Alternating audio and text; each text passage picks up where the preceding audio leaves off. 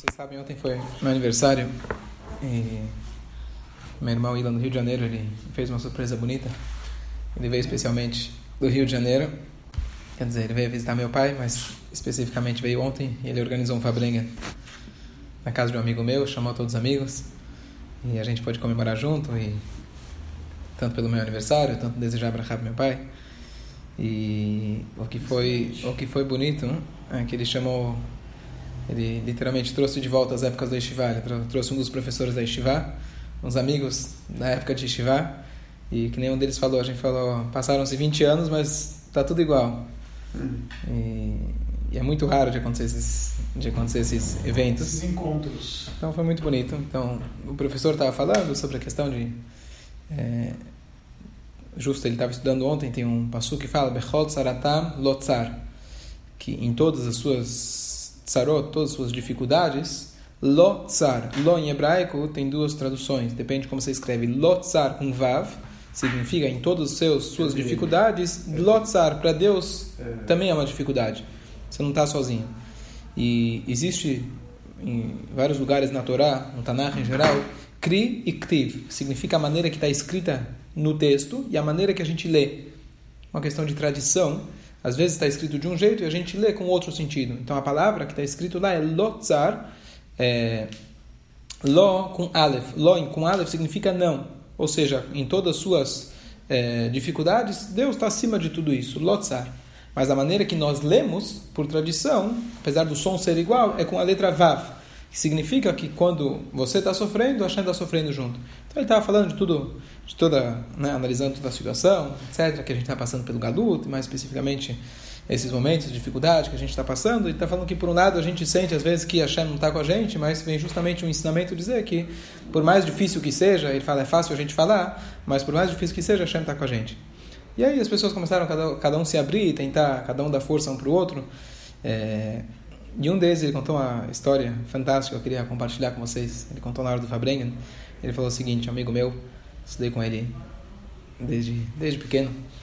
Ele comentou, contou a seguinte história. Ele falou, ele estava casado, uh, acho que sete anos, oito anos, e nunca tinha tirado né, umas férias com a esposa, ele e a esposa, deixar as crianças, tudo. Finalmente ele conseguiu, depois de um tempo, surgiu uma oportunidade milhas, conseguiu juntar um dinheirinho, fazer a viagem dos sonhos, finalmente, deixar as crianças, relaxar um pouquinho.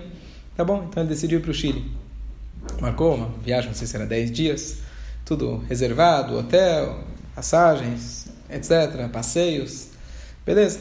Então ele chegou lá e estava em Santiago e ele tinha alugado um carro. E ele conta que ele estava lá com, uma, com um carro cheio, acho que eram umas seis malas, porque inclusive eles iam esquiar depois, não tinha roupa de frio e um monte de coisa. Sabe, o judeu quando viaja, né? Leva tudo. Vai que, né? Beleza, então ele estacionou o carro na frente da praia e ele falou que ele tinha justo comprado alguns utensílios que ele precisava colocar no mikve. Sabe, coisa de você poder usar durante a viagem. Então ele ia colocar na praia, ele estava lá, foi colocar as coisas na praia, e a esposa foi dar uma voltinha, fazer umas compras. Então ele parou o carro lá na frente, ele falou que estava literalmente com uma, uma bermuda e uma camiseta do Corinthians. Né? Então ele foi lá para a praia, fez a das coisas, passou um tempinho, voltou para o carro. Atrás dele tinha um, onde ele estacionou, tinha um, um, ônibus lotado, um ônibus. Bom, em resumo ele volta, ele abre o carro dele, ele mal tinha reconhecido o carro dele, carro alugado. De repente ele olha, o carro estava vazio. Sete malas, passaportes, tefilim, tudo, tudo, tudo, tudo. Fica desesperado, sabe, né? Não precisa descrever. Ele vai lá para trás, o cara do ônibus começa a ver quem foi, quem não foi, como pode ser. O cara tava lá o tempo todo. Ele chega pro cara e fala: Você não viu o que aconteceu? Foi assaltado? O que, que aconteceu? Aí o cara vira e fala para ele: Que te preocupar com coisas materiais? Ele falou: Eu olhei pro cara e falei: Queria dar uma. Matar o cara. Você está aqui olhando, você é cúmplice? O que, que você é? Ele falou: Foi até a polícia, fez escândalo, conseguiu achar vídeos de quatro caras que esvaziaram o carro todo, por isso não fez nada, ninguém fez nada, não é só no Brasil que não acontece nada. E acabou, tentou fazer de tudo, escândalo para cá, nada, não conseguiu absolutamente nada. Ele falou, por sorte, Ashgahá para ti, ele tinha um cartão de crédito dele, a única coisa que estava no bolso dele, na bermuda. Todo o resto, carteira, tefilim, tudo, tudo, tudo, tudo, tudo foi embora. Acabou. Passaporte também. E, obviamente, a viagem deles, né? Continuação da viagem já não ia ter continuação para esquiar, não tinha mais roupa, não tinha nada. Ele falou, só tinha roupa de corpo dele. E depois teve que ir lá para a embaixada e fazer passaporte novo e tudo, tudo, tudo, tudo. E ele falou que, obviamente, né? Imagina, a viagem dos sonhos, coitado. E ele é, chegou de noite, ele voltou para o hotel onde ele estava, e tinha lá um Beit Chabad na cidade. Ele passou na frente do Beit Chabad, ele foi lá rezar Minha, não sei o quê. E aí falaram, olha, hoje à noite vai ter um Fabrengen. Um dos, um dos caras estava lá, ele falou, hoje à noite é meu aniversário, ter um Fabrengen. Ele virou e falou para a esposa, olha, vontade eu não tenho de nada, mas acho que eu estou precisando de um Fabrengen. Não tem mais nada que vai... Nessa hora, acho que estou precisando fazer um Lechai, porque não pode ser. Tá bom. Aí ele falou que ele foi lá à noite, a esposa até esperou na rua, assim, para ele poder entrar lá. E aí ele entrou, subiu, fez o Lechaim. Tinha lá um cara, ele falou, sei lá, desejou para ele, parabéns, não sei o quê. Fizeram a brachá. E aí ele pegou o contato daquele cara que estava fazendo, um jovem, estava fazendo um Fabrem. Tá bom. Falou, passou um tempo. Essa história já faz que isso mais, pelo menos dois anos. E aquele cara ficou com, o contato desse menino. E o menino sempre falava para ele, olha, talvez você pense num shidduch para mim, pensa num shidduch para mim. Tá bom. E aí ele falou que ele tinha uma outra menina que, não sei porque ele falou, não sou casamenteiro, não sou nada. Mas ela sempre falava, ah, talvez você tenha um shidduch para mim, você tem, né? Tá bom. Em resumo, ele falou, bom, menino, menina, bom menino, boa menina, não precisa mais que isso, né? Quem faz casamento não precisa mais que isso. Tá bom? Então ele falou, eu tive uma ideia. Então eu liguei para ele, liguei para ela, falou, quem sabe? Resumo, faz uns dois meses atrás eles casaram. Aí ele falou pra gente, olha, ninguém pode comparar a dor de um, a dor de outro, cada um passa pelos seus desafios, mas olha, se eu fizer o cálculo de quanto eu perdi naquele que tinha dentro daquele carro, entre roupas, passaporte, é, o tefilin, entre 20 e 30 mil reais eu perdi. Não é um cara que está sobrando para ele, pelo contrário, uma economia que ele teve para poder viajar. Mas ele falou, olha, olhando para trás, passou-se alguns anos, o que, que mudou na minha vida aquelas malas? Não mudou absolutamente nada. Nada, não mudou nada. Ainda o casamento que saiu, uma coisa eterna. A gente perguntou se ele cobrou deles, não, né? Tem o que você cobra quando você é chato, não tem, é uma mitzvah para você pagar. Então podia ter cobrado os 30 mil. Ele falou: o que, que, que isso tudo vale? Não vale absolutamente nada. E olha como a Hashem faz as coisas. A gente não entende o porquê que foi desse jeito. Mas ele falou: o que mais ficou gravado, depois ficou, fiquei pensando né, os detalhes da história. Ele falou: olha, eu que estudei na Estivá, Tom Reit Memim, onde a gente aprende que nada vale nada, o mundo não é nada, só espiritualidade, a Hashem é que conta. Eu precisei escutar daquele goi motorista, que provavelmente era cúmplice, mas ele falou que te preocupas com coisas materiais? Eu falei, isso ficou gravado para mim. Que, que a gente tem que se preocupar com coisas materiais? Ele eu precisava ouvir de um goi uma coisa dessas, vergonha na cara.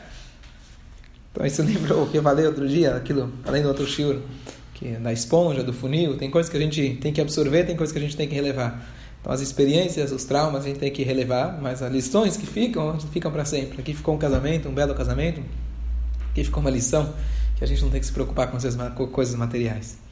E ele comentou uma coisa bonita, ele falou que nós sabemos que é, Moshe Rabbeinu, é, quando ele foi colocado na Teivá, né, na cestinha, Moisés, está é, tá escrito que o piche que, ele, que a irmã dele envolveu, a Teivá, era por fora.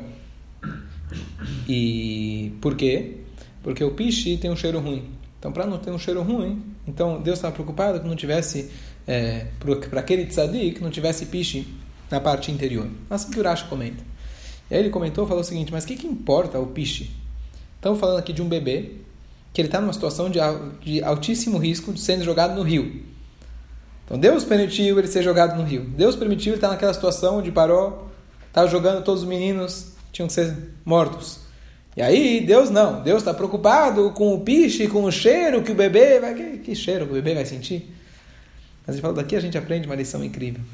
De que às vezes a gente está no rio, às vezes a gente está envolvido de um perigo, de uma dificuldade, uma situação terrível, mas ainda assim, dentro de tudo isso, Hashem mostra para a gente em detalhes que pode achar, você pode pensar que é supérfluo, mas com esses detalhes Hashem mostra, saiba, Bechol Saratam Lotzar, com todas as suas dificuldades, eu estou lá com você.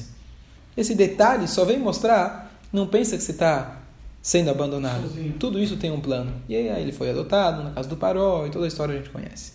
Mas esse detalhe, quando a gente consegue enxergar, agarrar para ti dentro de todas, de todo o mar de dificuldades, isso mostra que Hashem está Está com a gente. Eu também, Yosef, quando foi vendido né, na carroça dele.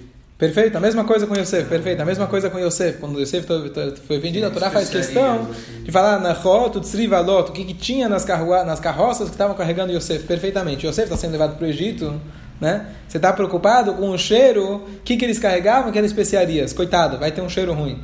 Coitado, está indo para a prisão, vai ficar lá agora, vai ser escravo, depois vai ser preso. Se ele souber essa história, o que, que ia acontecer com ele? É. Mas Hashem, nesses pequenos detalhes, mostra justamente a questão do cheiro também, de que está preocupado com os detalhes. Na ocasião do aniversário, eu costumo falar um mamar, falar um, um discurso racídico. E então, lá na casa onde a gente estava, então o dono da casa foi lá, pegou um dos livros. E aí eu escolhi um mamar do, do, do mês de Elul.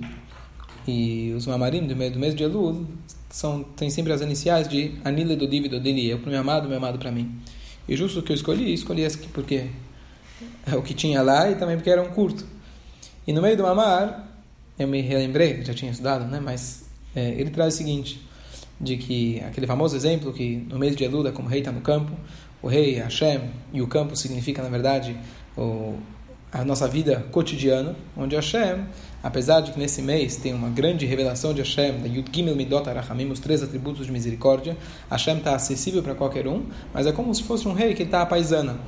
No Rosh Hashanah Yom Kippur, o rei está em seu palácio, então todo mundo se empolga, é um momento especial, todo mundo vem na sinagoga, você sente uma uma energia diferente. Mas no Rodo Gelu, Deus está presente tanto quanto, mais ainda, ele sai do seu palácio e está à sua disposição, porém, a maneira que ele vem é de uma maneira apaisana, sem sua coroa, porque ele não vem, ele só está lá, depende de você ir até ele. Uma coisa ele não faz, ele não, não te incentiva, entre aspas. O incentivo é o fato dele estar no campo, mas mais do que isso, depende de você. Esse é o trabalho do mês de luta, a gente tentar, de nós mesmos, se aproximar de Hashem. Isso que ele fala. E aí o Rebbe traz um detalhe interessante. Ele fala que esse exemplo, o primeiro a trazer esse exemplo foi o Rebbe, no livro chamado Likutei Torah. E o Rebbe se apega a um detalhe que seria supérfluo. Esse exemplo, ele consta na página Lamed Beit, na página 32 do Likutei Torah. E Rebbe fala mesmo que você vai dizer que o fato que ele foi impresso foi uma questão, entre aspas, técnica, que não foi na hora que ele escreveu o Mamar, foi na hora de imprimir o livro, mas o Baal Shem Tov ensina pra gente que nada é por acaso. E a palavra lev, nós conhecemos também a mesma analogia em relação, mesma explicação em relação ao Tânia, que o capítulo 32 é o que fala sobre lev, fala sobre coração, que é o âmago, é o coração de todo o livro Tânia, que é o coração de toda a Torá, que é a mitzvah de amar ao próximo. Então, com certeza, se a gente quer encontrar o rei, uma das coisas essenciais é a questão do amor ao próximo. E essa é a grande vantagem do, do, do valor Lamed Beit. Eu fiquei pensando que justamente é o meu aniversário, fazendo lá Medvei, 32 anos. Não foi que eu escolhi esse mamar. Então, diretamente tinha uma lição lá para a questão da Vat Israel. E a Torá também termina com Lamed começa com Perfeito, Beit. perfeito. A Torá termina com Leinei Kol Israel e começa com Beit, Bereshit, Lev. Muito bom. Então, senti uma, uma conexão direta, né? A gente está falando antes das pequenas coisinhas, como a Shem mostra para a gente em coisas pequenas, no cheiro, como ele está com a gente. E assim foi um momento muito bonito de união, gente, por fato, a gente está lá unido e, e, relembrando os tempos da Estivá. E esse mesmo que contou a história do carro, ele contou uma outra história que acho que vale a pena compartilhar também, que é uma coisa incrível. É, eu não sei se eu mesmo conseguiria ter a mesma atitude que ele teve. É, esse menino ele contou, ele contou que alguns anos atrás ele fez uma viagem para Israel e um, o motivo da viagem dele, na verdade, era porque ele tinha uma feira de tecnologia, eletricidade, uma coisa no trabalho dele. Ele foi nessa feira e foi lá, estava passeando, não sei o que, estava indo nos stands, e de repente ele foi lá numa das marcas. E aí ele falou: Ah, sou do Brasil, viram que ele é brasileiro. Aí falaram: Olha, você não quer representar a gente no Brasil? Ficou olhando, ficou pensando, falou: Poxa, essa marca é famosa, já, já vi essa marca por aí. Ele falou: Mas vocês não têm ninguém no Brasil? Tipo, não sou o primeiro brasileiro a aparecer aqui, você já tem essa marca lá? Não, a gente tem um cara lá, mas a gente não está não tá satisfeito, a gente quer você gostamos de você.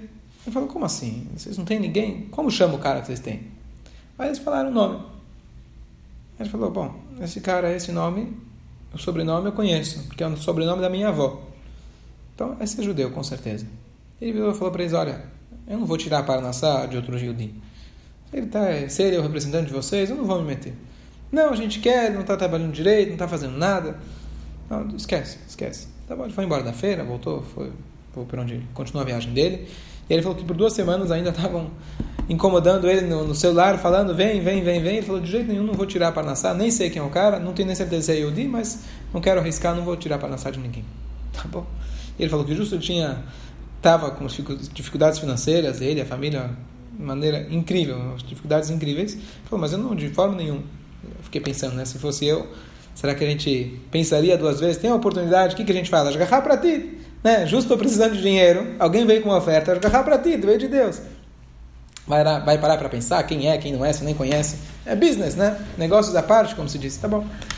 Aí ele voltou, estava de caminho de volta para o Brasil. E aí, na escala, fez escala na França.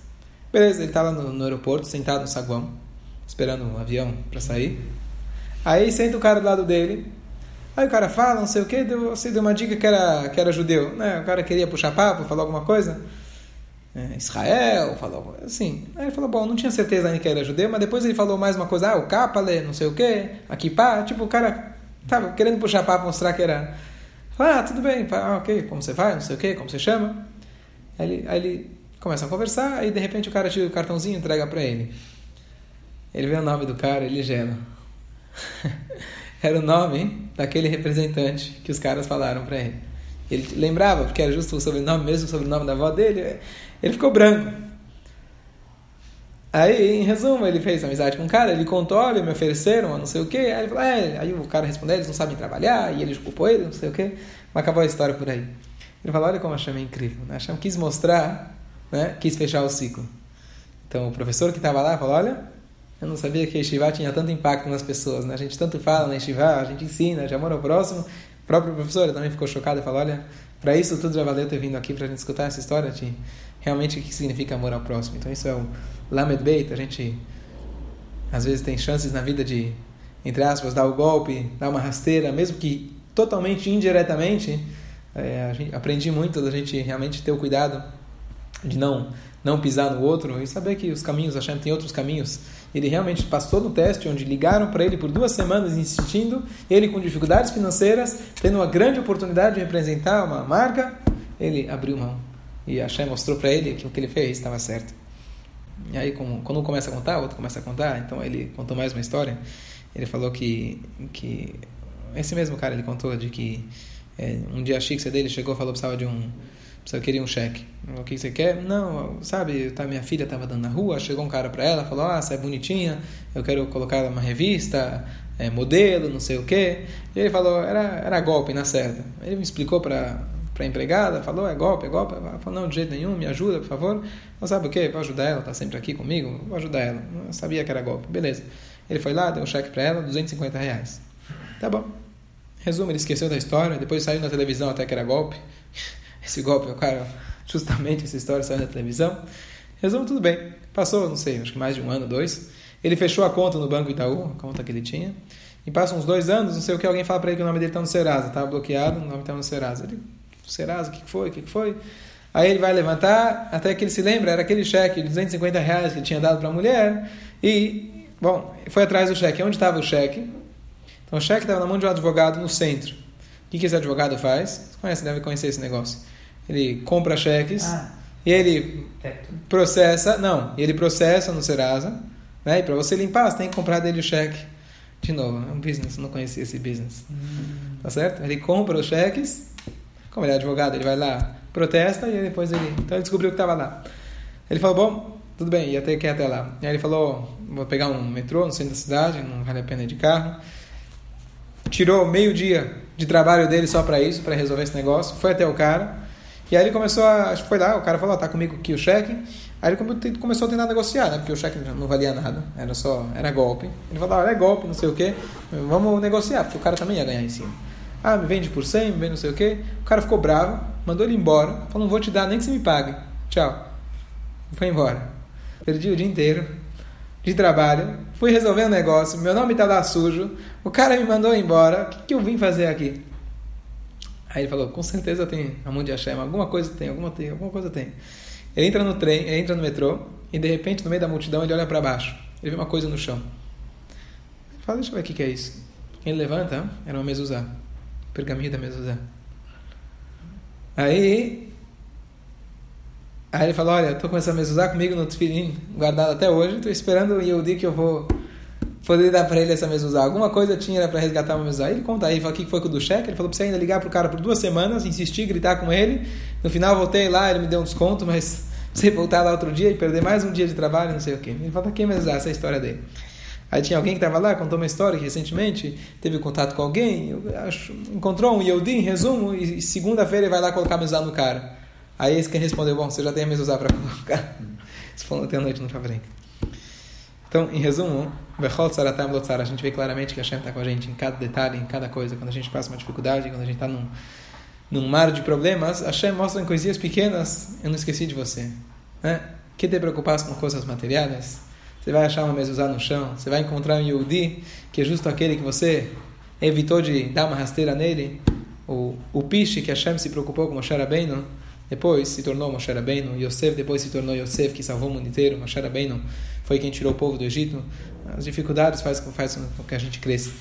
E só para concluir, ontem à noite, quando eu cheguei em casa, depois de tanta né, inspiração, então, é, meu aniversário, um dia especial, então fui lá abrir uma das cartas do Rebbe, do livro.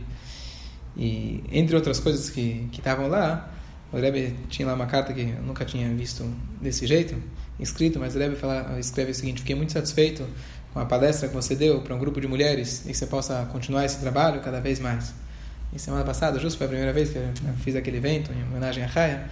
Então, de novo, o Rebbe mostra que ele está com a gente, que ele realmente quer que a gente continue crescendo. Então, vamos pedir para Hashem.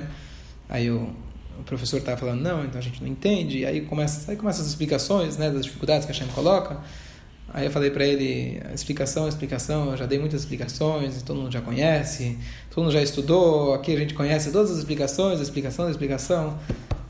Eu falei, para, não precisa de explicação, vamos pedir para Hashem, vamos insistir que chega de explicação. E realmente a gente quer que Hashem tire a gente de todas as dificuldades e traga Mashiach. Então a gente não quer pedir para Hashem explicação, a gente não quer pedir nada, não queremos mais nem as Ashgahat Pratit que acontecem no meio, que são lindas, maravilhosas, a gente não quer mais nada disso. A gente já sabe que a Hashem está com a gente. Que a gente quer realmente que a Hashem revele para a gente só coisas boas. Traga Mashiach em breve.